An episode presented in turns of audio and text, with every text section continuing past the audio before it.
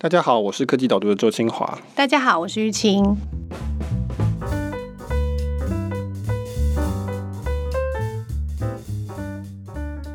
Michael，今天要聊的题目好抽象啊！哈哈，对，我们今天的题目就是讲抽象化这个字 （abstraction）。那题目是有一点抽象，我也觉得今天的题目跟我平常写的比较不一样啊。它的确是比较困难一点，因为它在讲一个现在在电脑科学里面比较常见的一个概念。抽象化的概念其实已经有很久了，对，只是现在因为你可以说科技深入到很多层面，软体深入到很多层面，所以这个概念就越来越常提到。那我觉得是一个值得理解的东西，所以我在上礼拜的文章里面写这个概念，写完发现的确是很有挑战性。这跟我平常写的东西比较不一样啊。我平常写的东西，你说一家公司，这很具体，东分析西分析，其实对我来说是相对简单的。但是我觉得我们偶尔还是要挑战一下比较困难的，或是比较新的概念。我们等一下会慢慢的解释什么叫做抽象化。但我觉得这个讨论之所以有趣，就是你好像把我们平常对世界的认知，然后再拉高到不同的层次去看。那这样子其实对于我们在帮助理解事情啊、市场啊，都是一个还不错的角度，就是。我的写作的起点是说，我觉得说现在世界越来越混乱。我这半年来对这个题目都很有兴趣，就是说为什么世界越来越混乱？其中一个部分是科技有占一个很大的层面的原因，包括网络在内，然后以及包括科技业的这个发展，中美比如说生产链的改变、全球化的部分。所以这是我过去半年一直很有兴趣的题目，就是世界为什么会这样子变化？那以及科技在其中的角色。其中一个切入角度就是抽象化的一个解释。所以这个其实是我讨论这个抽象化的起点。那最后应该会回到这个现象来解释这个现象，所以大家要稍微 耐心等待一下。在那之前，我们还是必须要先了解什么是抽象化。抽象化的英文叫 abstraction。abstraction 其实在中文，我觉得不应该翻译成抽象化，应该翻译成叫做本质化。因为 abstract 写过论文人会知道，就是说你的论文写了落落长，但是最后你要一个摘要，然后大部分人都只看那个摘要。那所以 abstract 就是摘要的意思。那我们直接解释会比较清楚。我们今天一碰到一个很复杂的系统的时候，我们不可能去知道系统里面的每一个知识、每一个讯息。那这样的话，我们会无法承受，所以我们必须要用摘要化或是抽象化的方法来去掌握这个东西。那我举的一个例子是说，假设我是学校老师好了，我说所有同学请起立。我讲所有同学这一句话就是一个摘要，照它原来的翻译就是抽象化。因为我如果不这样子用这个方式来抽象代表你们每一个人哦，因为你们每个人都是学生，所以我可以说所有同学请起立，这样大家就知道我的意思了。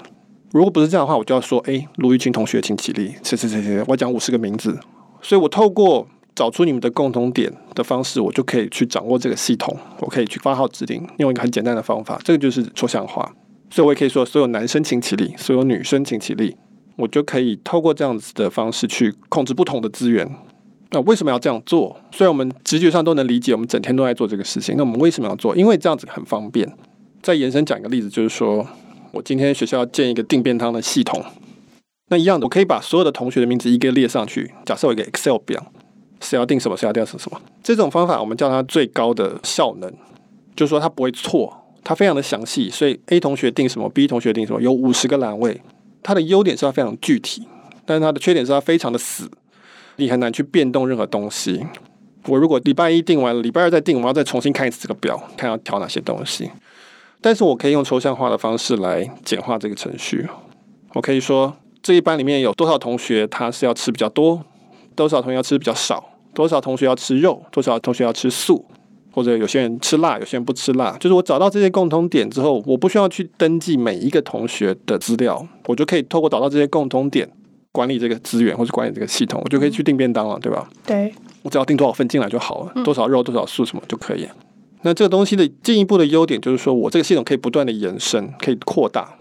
这个系统可以扩大，说今天是便当厂商，他们就只要看我的里面说，哦，你今天需要几个肉的，几个菜的，你要几个大的，几个小的，那他就可以建一套他的系统，说，哦，那我知道我要提供你什么，我不需要知道每一位同学的状况。那这个便当厂，我们假设叫它妈妈塔好了。我现在 我的国小的时候的记忆叫做便当厂叫妈妈塔，我不知道它现在还存不存在。它就可以同时供应很多家学校，因为每大学校都一样。你只要告诉我大份的几个、小份的几个、肉的几个、素的几个、鸡腿的几个什么，我就可以全部都可以做出来，然后送出去。我不需要知道每一位同学的表单是怎么样。同样的，妈妈塔也可以跟它背后的这个供应商叫货，说我要多少鸡腿，我要什么。所有的这每一层堆叠起来，这每一个系统都是透过抽象化去跟它面对的互动的这一层系统去做，我们叫做间接或是串联。那这个系统就可以变得非常的复杂，整个产业链都是这样。所以最后的某一个大盘商跟中盘商叫货，中盘商跟小盘商叫货，都可以去这样做，就是因为我们不需要知道这个班级里每一个同学的每一个需求是怎么样，我们通过抽象化的方式去解决。所以你可以理解为什么在软体里面这是一个很重要的概念。就是不可能，所有的软体都互相知道对方所有的城市嘛。嗯，你的这个例子举的蛮好，就是你先从班上有五十个同学想要订便当，虽然现在大概很少一个班有五十个同学哦，好像是，是我们很以前的事情，对不对？至少一个班只要订这么多的便当，然后变成是一个全校要订这么多便当，它就需要有系统。就我们一般平常在对世界理解的时候，是我们其实是先认识系统的，我们很少是从最细的事情开始做起的。所以，我们一开始就知道，哦，有订便当系统在这，然后每个人要订素食的、荤食的，然后有加饭或者是怎么样的，这样就是一开始就接触到系统。我们很少从那个最混乱的、最复杂的、最没有层次的时候去接触的。但是 abstraction 抽象化，它的做法就是说，它是在一个很混乱的状态里面，它试着理解出一个新的层次出来，然后让这个东西慢慢的建立起来，它就变成一个系统了。那这个系统就可以再跟别的系统合作。刚刚听起来就是这个意思，就是说，虽然现在那个招标我知道可能不一定是这个样子，但就是如果我今天 OK 的话，我今天可以跟五个厂商一起来做这件事情，那我的小朋友也可以多很多不同的便当的选择。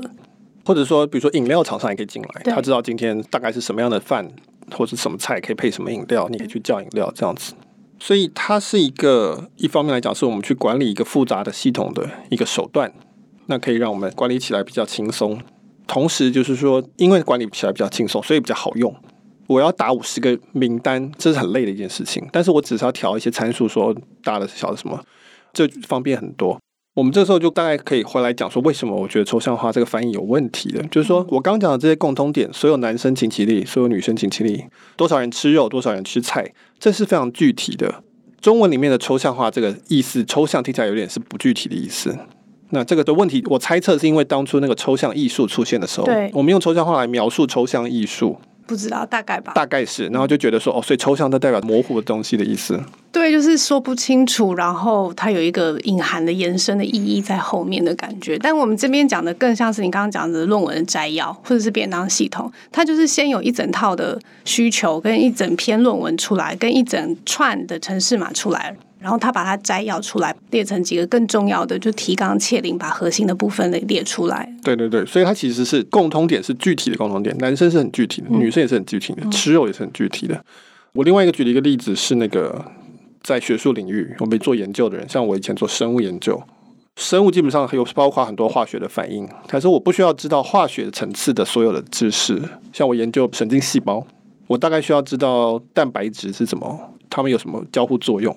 可是我不用深入知道说，到了化学的层次，或是甚至是物理化学的层次，说哦，这里面化学键的是怎么打破的，还是干嘛？嗯、那个我不需要知道，我只要大概知道它会在细胞层次会有什么影响就好了，我就可以做这个研究。嗯、在我这个层级之上，我们做细胞研究，你可以有一个组织层级或是一个系统层级的研究，它也不需要知道说到细胞的神经元里面是怎么去做的。所以这是一个架构的一个过程，就是说我们透过了去抽象化复杂的系统。那我们就可以分工，所以分工的前提就是要有抽象化，否则的话，每个人都要知道所有的知识是没有办法分工的。嗯，回到刚刚的例子，我如果整天都在搞五十个学生的这个名单在调整，我就不用做其他事情了，我没有空。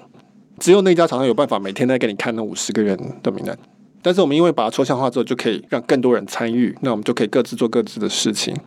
所以这个是大概这几年因为软体的关系，所以大家又开始在用这个概念出来。其中一个原因也是因为说，刚才讲的抽象化会导致更复杂。刚才前面讲的是说，因为很复杂，所以我们要抽象化。但是反过来也是成立的，就是说，因为我们可以抽象化很多东西，所以就可以建越来越复杂的系统。这整个事情就会变越变复杂。再讲一个小例子，如果说我们回到那过去那种所谓的小农时代的话，我种菜然后给你吃，我们就是在一个村庄里这样子的一个经济体的话。第一个，大家都不能分工，因为我们大家都要互相做这些很细的事情，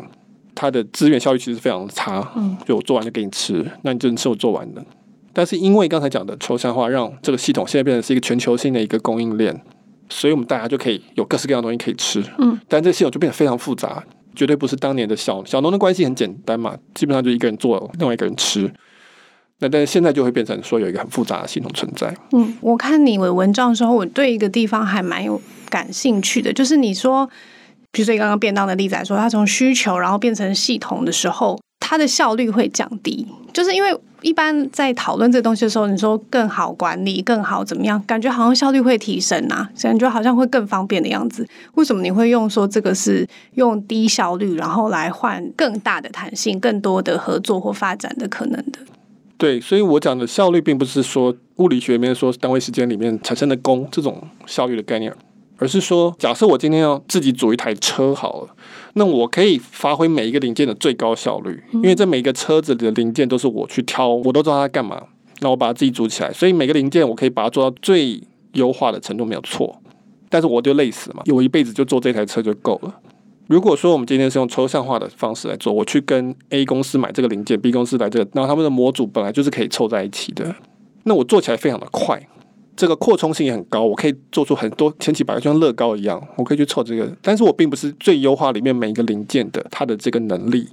因为刚才讲的这些模组，它为了要能够让大家都可以扩充，它必须要能够容纳各种变异性啊，它要牺牲一部分的这种内部的效率来换取我们叫做外部交易成本的降低。所以这个是用最佳极端优化的，你说这种原始的效率，嗯，去牺牲这个东西，换取一个整体性组织的效率、扩充性的效率。所以听起来，你刚刚讲说很复杂，然后抽象化，结果还会再制造出更复杂的系统。这两个复杂不太一样的，前面的复杂是系统内的复杂的，对对对，是汽车零件上面每一个零件是不是用到最好、最适合的位置的。跟后面的是说，哦，我可能用这一套系统以后，我可以做出很多不一样类型的车子，或很多不一样，至少在哪个地方是有一个变异度出现的车子的。对。我希望我们讲到这里，大家还 对还 OK，我们今天录这集还觉得有趣了。是，所以有的时候你必须要去深入到每一个零件去做这个系统。比如说，那资源本来就是非常的匮乏的时候，你就只有这些东西，那你就要用力的去把它发挥到最高效率。但是在你这个东西如果不匮乏的时候，那这个时候你就愿意去交换扩充性，去让它变得更好用，让更多人来参与使用。在很多时候这是值得的。我提到的一个例子就是摩尔定律，半导体业的摩尔定律，大家知道，就是说半导体上面的这个 transistor，就是它的线路大概每两年会增加一倍。可是大家很觉得很奇怪，说为什么你电脑 CPU 效能一直在进步，可是我们每次电脑买回来过了没有多久，它又开始变得很慢。就是电脑一直在进步，可是我好像每两年换电脑换手机的逻辑好像也没有变化。对，就我们今天的智慧型手机比当年 NASA 发阿波罗十一号的那个超级电脑还要强大。可是为什么还是不够用，又变慢了？那原因就是说，它的效能只要一提高，我们就会把它抽象化，扩充更多功能，做更多事情，让它变得更好用。我们浪费掉很多的那些效率，来换取它变得更方便、各式各样的使用，这是它的代价。那我们觉得值得。所以，我们今天的手机可以拍照，可以做 AR，可以听音乐，可以叫车，可以有各式各样的事情可以做，而且都非常非常简单啊！以前的那台超级电脑非常的难用。因为以前资源比较匮乏，因为必须要非常优化每一个零件跟每一条线路的使用方式，所以它只能做一件事情。近期可能把那些效能炸到最高，就是做那件事情。但现在我们这个手机可以做千奇百怪的事情，每个人用的方法都不一样，它还可以发展出更多不同样的东西。这些就是那些效能浪费在这上面，可是换来的就是说，啊、哦，它变得非常非常好用，我手碰一下就可以了，它就会跑出我要做的事情。所以只要有 CPU，台积电又发展出更好的效能了。软体马上就把它吃掉，说：“哎，那太好，我们又可以做更多事情了，我们又可以把这个系统弄得更复杂。”他们都已经抽象化到一个层次了，所以它那个效能一出来说，马上就可以拿去做很多不同的利用，是不是？对，所以我们为什么会要理解这个抽象化的概念？我觉得很有趣的一部分就是说，你知道这件事情之后，你就会发现它本身会带来一些结果，就是我们刚刚讲的，它会让系统更复杂，它会让系统变得更好用，它会让更多人参与使用。所以今天手机是全球大概三十亿人在使用。阿波罗十一的电脑就只有那一台，在过去这三十年的发展之中，电脑变得越来越便宜，但功能越来越强，使用的人越来越多，产生的价值也越来越高。很大一部分就是因为抽象化让大家都可以使用，如果今天我跟你用手机，还是像当年阿波罗十一样，我们要搞清楚里面后面所有的零件，我们就根本不会用嘛，对不对？我们就传简讯跟打电话，可能就 OK 了，就已经结束了，就结束了。对，但是今天我们按一个键，然后门口就出现一台 Uber，这是非常神奇的事情。这个是归功于说 Uber 往下所有的技术通通都抽象化，抽象化，每一层都抽象化，让彼此可以跟他合作。就是不管是电信商啊，不管是卫星 GPS 啊，Google Maps 啊，支付系统啊，手机作业系统，没有人能够知道整个层大家在做什么。这每一个都是一个系统，对对。然后他们之间有一个互相沟通的方式就可以。对，每个都是系统，而且每个系统都可以跟其他的东西合作，所以 GPS 也可以用在别的地方。它不是只支援你的 Uber App 而已。但是因为它用这个方式，就可以让很多人使用这个系统，它这个技术就可以一直成长。手机也一样，电信也一样，电信也不是只给你手机用的，也是有很多用处的。所以，我们有一个这么丰富以及几乎就是到了神奇的科技，很大一部分是归功于说我们能够去抽象化这些东西。嗯，那因此大家就可以很容易的合作。嗯，世界的复杂度大概就是这样长出来的。嗯但是我们讨论完抽象化的这个过程以后，很明显的大概也可以想象得到，抽象化如果不成立的时候，会带来蛮大的问题的。也就是你今天想要写文章的最主要的理由。对，就是我们同时也可以理解说，我们的社会也是建立在抽象化之上的，并不是只有软体或是电脑科学。我刚一开始提到说，抽象化这个字并不是在电脑科学里才有的，它其实是比那更早就有这个概念。这个概念大家直觉上都可以理解啊。我们要能够处理社会上的事情，我们不可能知道每一个细节。像法律，它就是一个抽象化的一个概念。这个法律抽象化背后的很多的讨论，跟很多的一些文化跟习俗等等，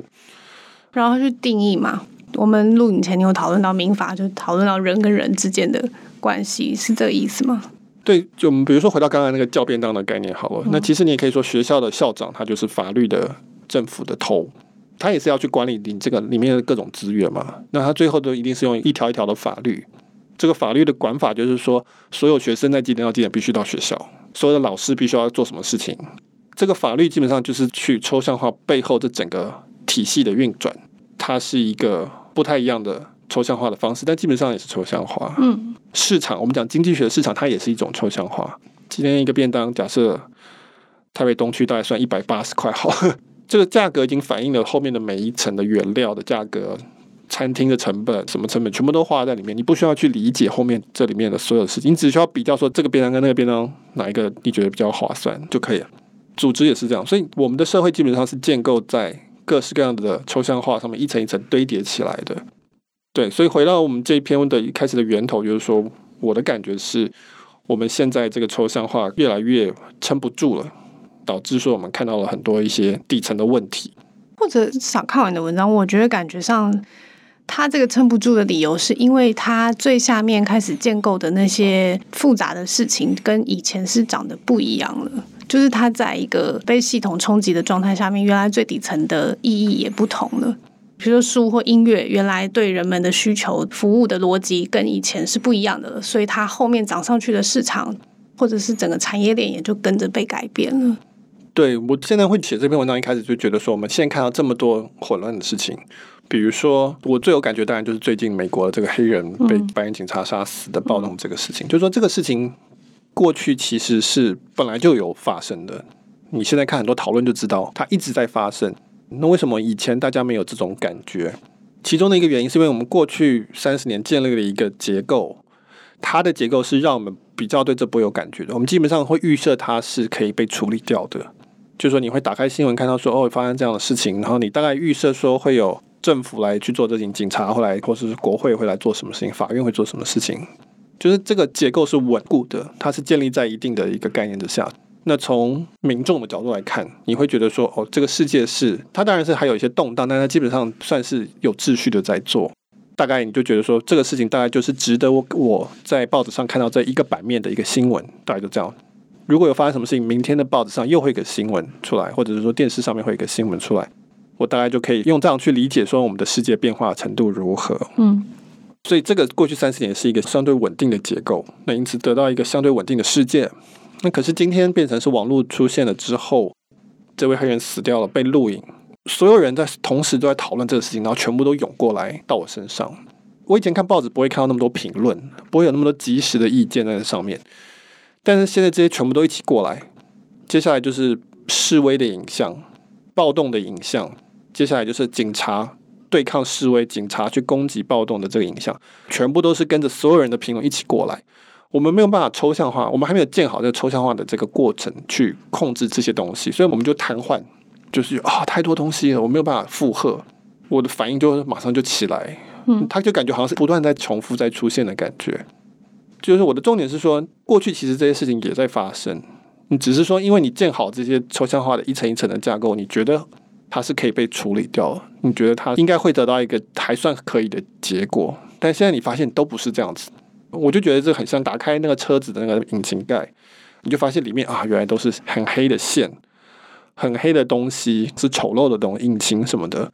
它本来就在那里，只是说以前你只需要开那个车子就好，因为它已经把抽象玩到你只要按个钮就可以启动，就可以开走。车子基本上是一个漂亮的东西。那可是现在就变成说，这个车子原来的结构是不行的，嗯，特别是有网络出现，那你就必须要重新对着那一堆线说啊，我现在要怎么办？我觉得刚刚听起来好像我们还没有想到能怎么办，我们现在是处于被那堆线包围的感觉就对了，所以就是各种新闻，其实之前疫情的新闻也是类似的状态，就是如果是以前的话，有瘟疫有传染病开始，然后政府会出力，然后我们会怎么样配合，然后就是照着这个报章杂志、新闻媒体上面的公布的资讯去做。可能是就是很正常的度过了，但是现在不是，现在是所有各国的全球的疫情的资讯，然后各个尺度的资讯，它都会出现在我们的眼前，然后我们也会看到不同层级的东西，所以你就会想说啊，这到底是怎么一回事？我到底要怎么面对这整件事情？我到底要不要相信这个政府他现在公布的资讯，或者是我现在要不要相信我在全球哪个地方看到的东西？这样？对，我觉得这也是很好一点，就是说。我其实有一段删掉了，在原本的草稿里面讲，新加坡总理李显龙他投稿一个叫做外交事务，就 Foreign Affairs 的一篇文章。这篇文章意思就是说，亚洲地区过去大概二十年的和平发展，也是建立在某一种架构之上，基本上就是美国强，中国弱，中国也没有想要干嘛，那美国基本上也没有对这个地方特别有军事上的利益，他只是说支持大家去发展这样，那所以导致说这个区域。有一个大致上的和平，那全球基本上也是在这个架构之上，所以有 WTO 啊，有什么？这大概是过去超过五十年、六十年的和平是来自于这个稳定的架构之上。那但是现在这个架构就不稳了嘛？有很多理由，中国崛起只是其中一个理由而已。嗯、那现在李小龙的意思就是说，这个东西架构不稳，没有新的架构，那就非常的危险。那我们就进入一个很不确定的时期，大家会开始不信任很多组织，WHO。我们没办法加入，但是你发现其他国家也不想加入了，他也觉得那个体系是有问题的。川普是最有感觉啊，他每天发表对不同体系的意见。对，川普是一个很适合在线路里面做事情的人，他很不喜欢那个既有的结构，嗯，他就是不停的把那个线拉出来说，你看这有多丑，对，对对，所以你们要让我来做什么什么什么，所以它是一个非常我们可以说是适合 网络时代的一个，它这个部分就很一致，对对对。其他人就会很受不了，就说不行啊，我们应该要让这个架构要稳定啊，是不是能够在原来这个抽象化上面能够稍微修补一下就可以了？对，因为原来的系统建构是有其道理的嘛，嗯、所以他当然还是会希望说不要那么快就把整个体制都摧毁掉，因为一定是所有人是依照这个逻辑去设计自己的位置的，但是看起来好像越来越混乱了。对，我这文章并没有到非常正面的呼吁说要做什么事情，或者说能够有什么解决之道的部分，那个没有。而是说，我觉得我们目前看到的就是这个引擎盖下面的东西冒出来了。然后我们人类是不适合处理这么原始的大量资讯的东西，所以我们需要建构一个东西来把这抽象化。那现在目前抽象化的优先选择第一个叫做 Facebook，第二个叫做 Google，但是不能只靠这个嘛。前面讲你需要法规，你需要经济的市场，你需要组织的调配，才可以建立起一个网购的东西，不是只是调整你的资讯的收到的通路而已。现在这个社会这么富裕跟这么复杂，是包含很多层面的抽象化。那我们现在的状况就是说，线路在这里，这就是我们面对的。希望大家听到这里有感受到我们想要传达出来的这个讯息，就是总而言之，线路现在就是暴露出来了。这就是我们在每天打开 Facebook 或者是打开这个任何新闻媒体都一样会遇到的事情。就是我们重新去回头看切入，重新思考怎么抽象化，这个不见得是坏事，就是这也可能会是好事。我在文章里面提到了，像 Elon Musk 他建 SpaceX 这个火箭的这个公司，他基本上就是说他发现说火箭这个产业已经叠了很多层之后，他现在变得非常没有效率，到一个很奇怪的程度了。因为 Elon Musk 发现说，为什么所有的交通工具里面只有火箭是不能重新再利用的，只能用一次？那为什么飞机、火车、船都可以？所以他就去做计算，然后发现说，其实是可以的，就是至少科技已经进步到一个程度，或者说我们讲说效能到了一个程度是可以浪费的，所以他可以把它回收再利用。后来就建立了 SpaceX 嘛，现在做的是非常不错。嗯，那这个概念就是说，抽象化不停的堆叠上去，其实有一天你会发现，说我回头去看底下的地方。可能这个一路堆叠已经浪费掉太多东西了，你反而重新来一次，